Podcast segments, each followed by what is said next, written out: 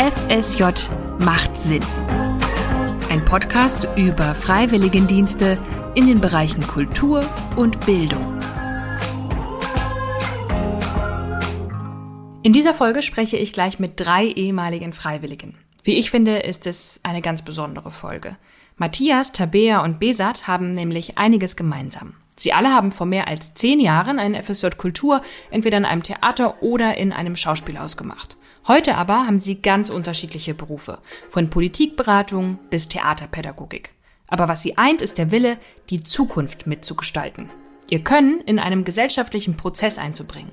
Und in dieser Folge erzählen sie, wie die Wurzeln dafür vor vielen Jahren in ihrem Freiwilligendienst gelegt wurden.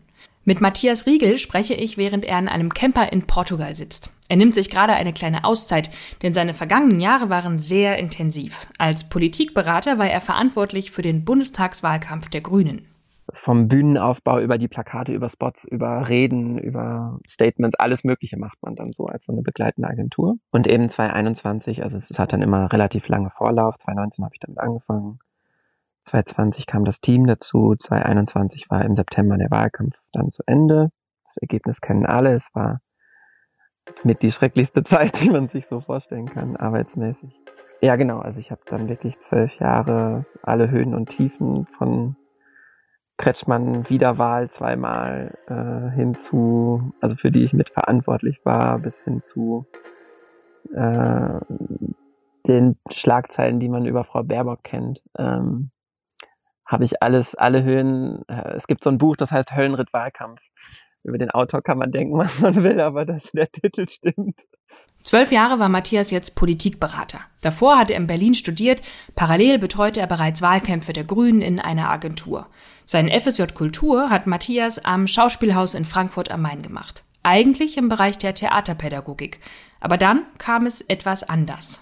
Und das war damals eigentlich gedacht, dass ich dort arbeite mit einer halben Stelle Theaterpädagogik und dann wurde meine Chefin damals dann auf einmal die Kommunikationschefin. Äh, ich würde heute sagen zum Glück. Und ich wurde ihr persönlicher Assistent, äh, was man nicht denkt, dass man sowas als FSJ äh, macht, aber es war irgendwie, dann hatten wir auf einmal alles bei uns, also Presse, Kommunikation, ich weiß nicht was, eine riesengroße Abteilung wurde es. Und irgendwie, wir haben uns so gut verstanden. Wir verstehen uns heute noch so gut, dass wir, ich habe dann auch noch ein Jahr verlängert. Also ich habe nicht nur 2,5, 2,6 dort gearbeitet, sondern 2,6, 2,7 auch noch. Also noch eine Spielzeit weiter. 17 Jahre ist das jetzt her. Und dennoch erzählt mir Matthias, was er in dem Jahr gelernt hat, was ihn bis heute begleitet. Meine Chefin ähm, war so ja irgendwie streng und gleichzeitig liebevoll in dem Korrigieren und in der in dem Schulen von meiner Sprache also von Fließtextsprache. Und das ist was, von dem ich heute, glaube ich, noch, also manchmal wünsche ich mir, dass sie noch mit dem Rotstift drüber geht, weil es so, ähm, auch nach 17 Jahren noch, weil es so, das war einfach so ein schönes Zusammenspiel, auch wenn ich es manchmal natürlich damals irgendwie gehasst habe, so, weil man immer das Gefühl hatte, man macht es nicht richtig. Was ich auch gelernt habe, also was ich immer noch anwende, ist das Hinterfragen. Ich glaube, dass ich dort in so einem Team war, in dem es erlaubt war, Fragen zu stellen. Und ich glaube, dass ich bis heute davon, also ich würde fast sagen, das ist mein Geschäftsmodell oder mein Erfolgsversprechen sozusagen, dass ich einfach nicht Dinge für gegeben nehme, sondern nochmal hinterfrage. Und das hat, glaube ich, mit der Mixtur an Leuten zu tun, die man, mit denen man zusammenkommt in so einem FSJ-Kultur. So ist es zumindest mir ergangen. Also die Seminare, die ich erlebt habe, die Freunde, die ich kennengelernt habe, die wirklichen krassen Freundschaften, die bis heute daraus noch also die noch so anhalten. Und diese Verbundenheit auch. Ich glaube, einfach an so einem Ort gewirkt zu haben, das war ganz besonders für mich.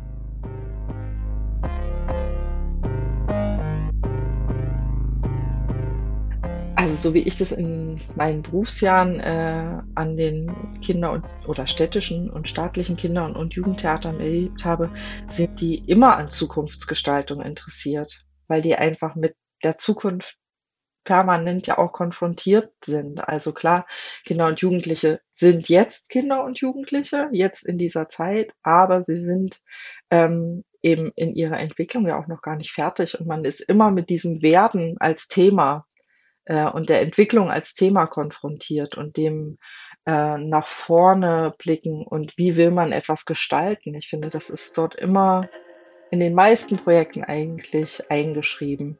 Und deshalb, das ist einfach so. ich weiß gar nicht, ich kann gar nicht, warum ist das? Ich glaube, es hat tatsächlich einfach mit dem, ich sag mal, Klientel in Anführungszeichen zu tun, mit dem man sich auseinandersetzt, weil man mit denen übers Leben spricht und ganz viel Leben liegt halt eher noch vor ihnen als hinter ihnen. Das ist Tabea Hörnlein. Auch sie engagiert sich für Zukunftsthemen, wenn man das so nennen will.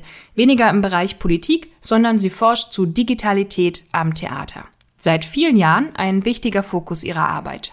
Also was sich halt wirklich verändert hat äh, durch Corona ist, dass es einfacher war, solche Projekte umzusetzen. Ähm, und dass es da leichter war, auch mal Unfertiges zu zeigen oder ähm, was zu riskieren.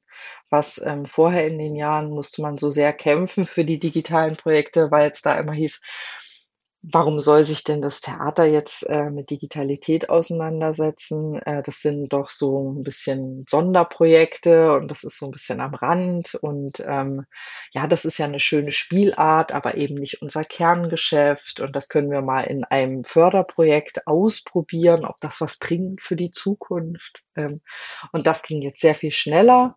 Ähm, und da finde ich es fast ein bisschen schade, dass sich plötzlich alle nur wieder auf ähm, Zoom dann gestürzt haben. Ähm, und dann plötzlich sagten, okay, ähm, dann machen wir jetzt einfach Theater in Zoom. Und das war dann schon wieder digital als fast einzige Form. Genau, aber ähm, daneben auch die kleineren Projekte, die ja entstanden sind, äh, sind ja extrem vielfältig äh, von ihren Formen. Sei es, ähm, dass man äh, Geschichten über Messenger-Dienste erzählt, ähm, wo dann auch Gaming-Formate mit dazukommen, ähm, dass man ähm, auf programmierte Websites geht, die interaktiv funktionieren, ähm, wo man Aufgaben lösen muss und äh, sich durch eine Geschichte durch ähm, durchklickt, sage ich jetzt mal so ein bisschen äh, banal. Ihr FSJ Kultur war vor vielen Jahren zunächst Mittel zum Zweck. Tabea wollte nach dem Abitur in ein künstlerisches Studium starten.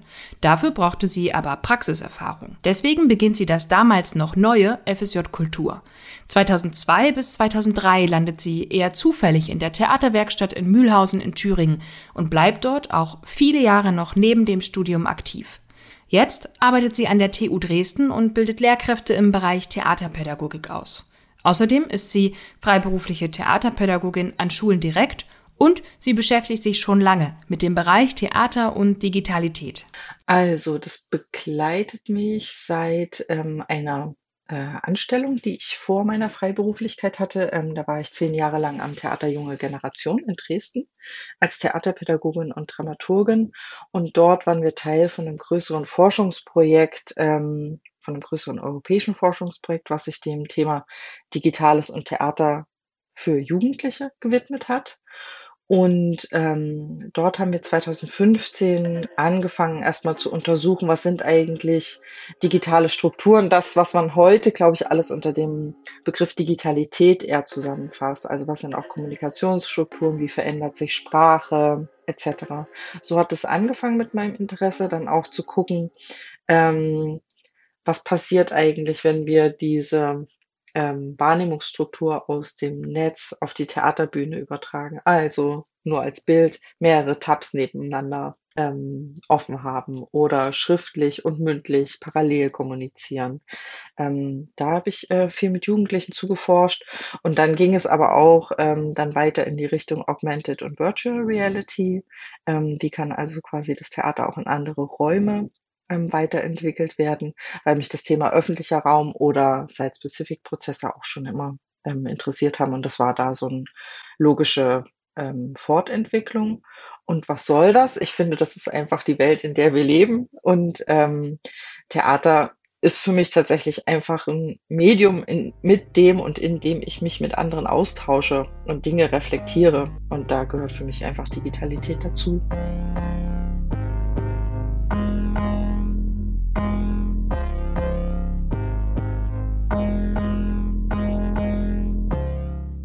2005 am Stadttheater Gießen. Da nimmt für Besat Bohani alles seinen Lauf. Er fängt dort nach der Schule sein FSJ Kultur an. Bei einem Jahr am Theater bleibt es allerdings für ihn nicht. Also ich muss tatsächlich sagen, ich hatte da noch überhaupt keinen Plan, was ich dann danach mache. Ich war ähm, schon eingeschrieben für die Uni. Das war ähm, schon so, dass, dass ich das gemacht hatte. aber jetzt so richtig, was mache ich danach, hatte ich auch noch nicht so richtig äh, für mich raus. Und dann hat die Intendantin gesagt, so, Bizard, wir fahren jetzt mal von Wiesbaden im Auto zurück. Und dieses Gespräch ist ähm, sozusagen der Meilenstein gewesen, dass ich auch heute noch am Stadttheater Gießen arbeite, äh, nach 18 Jahren. Ist, ähm, dieses Gespräch war unfassbar vertrauensvoll, auf Augenhöhe, soweit man das sagen kann, natürlich zwischen Intendantin und FSJler. Aber es, man hat gemerkt, ja, wir haben beide Bock, zusammenzuarbeiten. Und ähm, die Intendantin hört ja jetzt nach 20 Jahren auf. Und im Grunde habe ich fast genauso lang auch am Theater jetzt gearbeitet. Nach dem FSJ Kultur arbeitet er weiter als Assistent der Öffentlichkeitsarbeit, gräbt sich immer weiter ein in die Materie und wird Leiter des Bereichs. Nebenbei studiert er Politik und Literaturwissenschaft. Dann konzentriert er sich auf Sonderaufgaben und wird, wie er sagt, Kulturlobbyist. Das Thema Zukunft gestalten ist für Besat quasi täglich im Fokus. Man könnte sagen, sowas wie sein Antrieb. Er ist eigentlich schon immer politisch, meint er. Parteipolitisch bei den Grünen ist er außerdem seit 2015 organisiert. Meine Themen sind ja nicht die Themen, mit denen man auch parteipolitisch die großen Wahlkämpfe führt. Kultur und Sport. Ähm, aber dennoch sind sie wichtige Säulen unserer Gesellschaft. Und das hört man dann immer in, in, sogenannten Sonntagsreden auch, wie wichtig doch das Ehrenamt ist, wie wichtig der Sport ist, wie wichtig die Kultur ist. Aber auch die letzten Jahre hat man gesehen, wie, wenn, wenn die Kultur wirklich so wichtig ist, warum hat sie dann bei den ersten Entscheidungen zu den Corona-Verordnungen überhaupt keine Rolle gespielt? Wenn die Kultur wirklich so wichtig ist, warum hat man sich mit der Künstlerinnen-Sozialkasse so lange nicht beschäftigt, dass es einfach so viele prekäre Arbeitsbeschäftigungen gibt. Wenn die Kultur wirklich so wichtig ist, wieso leben so viele Menschen von der Hand in den Mund, wenn überhaupt? Also es passt für mich nicht zusammen und ich glaube, das hängt auch damit zusammen, dass die Leute in der Kultur so genügsam auf der einen Seite, aber auf der anderen Seite auch so mit ihrer Arbeit beschäftigt sind und keine richtigen Interessenverbände haben, und wie ich schon anfangs gesagt habe, es viel zu wenige Kulturlobbyisten und Lobbyistinnen auf, auf kommunaler, auf, auf, allen Ebenen gibt. Und ähm, ja, ich habe dieses Defizit gesehen und habe gesagt, das kann nicht sein. Seinem freiwilligen Dienst hat er dabei so einiges zu verdanken, erzählt er in einem regelrechten Plädoyer. Also das FSJ war ja nicht nur sozusagen ein, ein ausgedehntes Praktikum, was ja viele denken. So, ah, gucken wir mal so ein bisschen den Job. Nein, es hat, es hat eine absolute, ich glaube, der Schwerpunkt ist eigentlich die Persönlichkeitsbildung in diesem Jahr. Mit anderen Menschen, die so ähnliche Interessen haben, nämlich für Kunst und Kultur aus allen verschiedenen Facetten. Übrigens, auch das für mich war Kultur Theater. Aber diese verschiedenen Facetten von Kultur auch auf diesen Seminaren kennenzulernen, diese unfassbar crazy und durchgeknallten Menschen aus allen Teilen Deutschlands, das ist bis heute noch nachhaltig äh, Teil meiner Persönlichkeit, diese Gelegenheit zu haben und auf den Seminaren, in den vielen Gesprächen während des Jahres, aber auch darüber hinaus, durch die Kontakte, die man da gemacht hat, auch ein Werte- und Haltungssystem zu entwickeln. Habt ihr auch mal ein FSJ Kultur und Bildung gemacht und würdet von euch sagen, dass ihr heute in welcher Form auch immer Zukunft für die Gesellschaft mitgestaltet? Dann schreibt uns doch eure Geschichte unter dem aktuellen Instagram-Post. Ihr findet uns auf Insta unter Freiwilligendienste Kultur und Bildung. Wir freuen uns über einen Austausch. In den nächsten Wochen geht es raus aufs Land. Wir gehen der Frage nach, wie ist es eigentlich mit 18 in einem mini kleinen Dorf sein FSJ Kultur zu machen? Bis dahin, tschüss.